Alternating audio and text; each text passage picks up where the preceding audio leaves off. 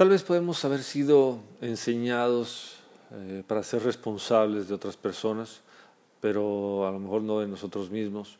Eh, a lo mejor a algunas mujeres se les inculcó que las buenas madres y las buenas esposas eran cuidadoras. A lo mejor a algunos les tocó ser eh, cuidadores sí, pues de hermanos, hermanas, ¿sí? y a veces se establece un estado parecido a la, a, la, codependencia cuando una persona está al cuidado de, bebés o de niños chicos, ¿sí? Sí, pero a ver, cuidar de los niños no es rescatar, es una responsabilidad real y no es el tipo de, de, de cuidado o de rescate al que me estoy refiriendo. Eh, pero bueno, otros pueden haber interpretado sus creencias religiosas eh, como un mandato divino de cuidar a los demás, dar con alegría, se nos dice, amar a tu prójimo.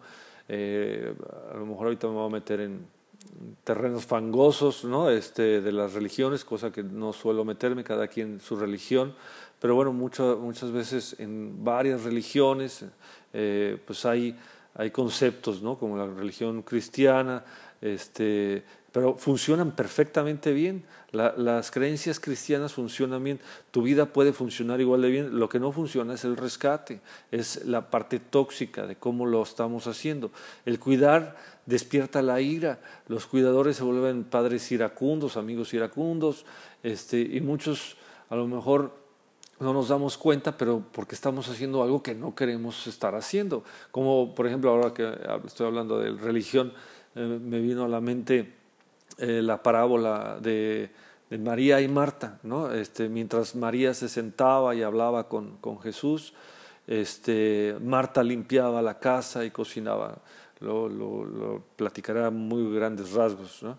Al poco rato Marta eh, empezó a, a sentirse enojada, este, acusando a María de ser floja, este, Marta se quejaba por tener que hacer todo, mientras que María pues se sentaba a escuchar a Jesús, ¿no? Este, Jesús no dejó pasar por alto, este, María le dijo, María sabe qué es más importante, y, o sea, a ver, muchos siguen el ejemplo de, Jesús, pero seguro Jesús era lo más sano que hay, ¿no? Ayudaba a un montón de gente, pero era lo más sano. Su mensaje eh, de, de, este, de, de, esta parábola, eh, María tomó la decisión correcta porque era más importante para ella disfrutar de, de lo que decía Jesús que limpiar la cocina.